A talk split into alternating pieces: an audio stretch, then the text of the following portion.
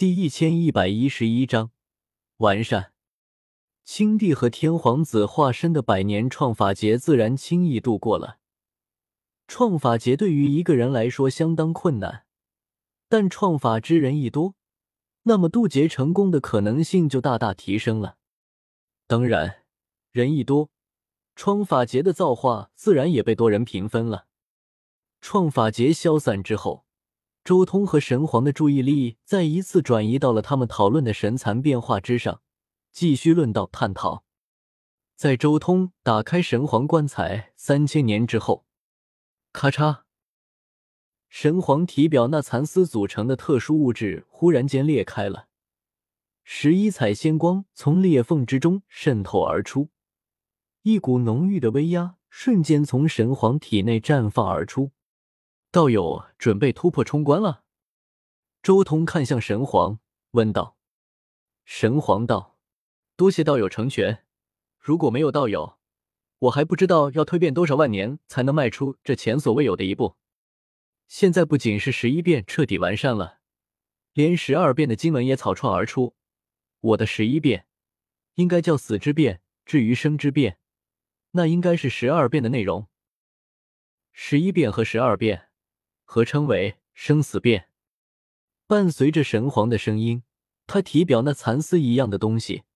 裂开的更多了，吃。下一瞬，神皇伴随着十一色仙光冲霄而起，横贯宇宙星空。啊！仙光降世，横贯苍穹，难道要开启仙门了吗？难道成仙路又要开启了？十一色仙光，怎么感觉其中有十色很熟悉？熟悉的感觉，这种气息有点像神残岭的人。惊呼声响起，举世震惊。宇宙中，但凡是强者，但凡修炼到大圣境界的修士都有所感应，纷纷抬头看向苍穹。而后，十方巨震，天下人皆惊。仙光贯宇宙，彻底变化完成，要渡仙王大劫了。周通很清楚接下来会出现的是什么。轰隆！周通话音刚落，顿时无穷无尽的大道符号从四面八方降临此界。那些符文大部分都是从外界渗透进来的，降临在了神皇身上。时隔数万年之久，又一个仙王劫降临此界了。可怕的天地大劫降临，过去的、现在的，但凡在历史中出现过的无穷无尽的大道规则和天地秩序。一同对神皇进行审判，那是仙王劫，又有人渡劫了，是谁？叶凡、无始、青帝、狠人大帝他们同时看向了宇宙边荒，露出一丝震撼之色。他们根本想象不到，宇宙中到底还有谁有资格渡仙王大劫。按理来说，宇宙中的强者都在他们眼中，他们都知根知底才对。怎么可能突然出现一尊陌生的强者，而且如此突兀的渡仙王大劫？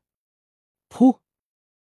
天地大劫降临的瞬间，神皇当场就裂开了，一道道神残一族独有的气血波动弥漫至整个宇宙星空，令无数人瞬间明白了渡劫之人的身份。神皇，竟然是他！他竟然也没死！而且竟然修炼到了这般境界，叶凡、无始、狠人大帝他们瞬间明悟了渡劫之人的身份。看来神皇这无数年来也躲在某个未知的地方进行蜕变啊！青帝心道。神域之中，颜如玉也被仙王劫的气息惊醒了。他一步迈出，来到了周通身边。是神皇？他难道一直躲在什么地方蜕变吗？颜如玉有些担忧的看向周通，以前九天十地就周通这么一尊仙王，但现在多出了一尊，可能情况会发生一些变化。别担心，当年我还只是仙三王者的时候，就找到了神皇的棺材，我一直带在身边，现在才放出来。周通示意颜如玉没必要过分担忧。不过，相比较颜如玉他们的惊愕，最为震撼的还是神残岭一脉。他们无法想象，一直以来都以为陨落了的古祖，竟然还活着，这实在是太令人疯狂了，颠覆了他们的认知。而且最关键的是，此刻这种大劫，分明就是霸天帝曾经度过的仙王劫。这片宇宙将要迎来第二尊仙王神皇。此刻，宇宙星空中，仙王劫还在继续。对神皇肉身的考验已经结束了，随之而来的便是对元神的拷问。无尽的大道规则降临，一道道光束刺向他的头颅。仙王劫是不可躲避的，必须要渡劫之人经受那大劫的摧残才行。那一道道大道之光打得神皇浑身颤抖，七窍流血，头骨皲裂，元神都好似要被打散。但神皇数百万年的积累非同小可，他硬生生的抗住了灾劫。数日之后，那滔天的波动终于消失了，神皇渡劫成功，成为此界在周通之后的第二尊仙王。第二尊仙王也诞生了，此界的复苏又要向前迈出重要一步。周通道，他能感受到仙王诞生的一泽正在回馈整个天地生灵。这一片天地的乾坤将会越来越强盛，天才也会越来越多。世界树，世界树才是最关键的东西啊！周通内是自己的十洞天神环，心中也有些遗憾。周通是希望自己十洞天神环内部的世界树能培育出一株世界树幼苗，然后交给九天十地这边，正式成为这个世界的世界树。但是现在十洞天神环受损。世界树也无力他顾，更不可能分出力量培育全新的世界树。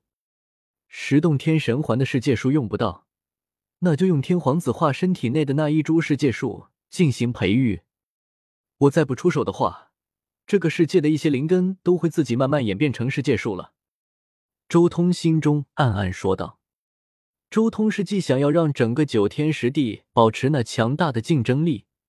也想要让整个世界重新复苏，恢复到曾经的辉煌地位，所以必须要对世界树做手脚，限制大地的寿元才行。要不然，没有那么严苛的环境，未来的大地都会如乱古时代的那些被叶凡认为连猪都不如的废物至尊一样。看来要找个机会再去异域那边走一趟了，至少要弄个仙王尸体给天皇子化身的内世界吸收一下。周通心中暗暗说道：“不过也不一定是异域，其他地方也有黑暗仙王。异域被我连续入侵了两次，恐怕早就有防备了。再去的话，极有可能就要面临那些怪物的围攻。”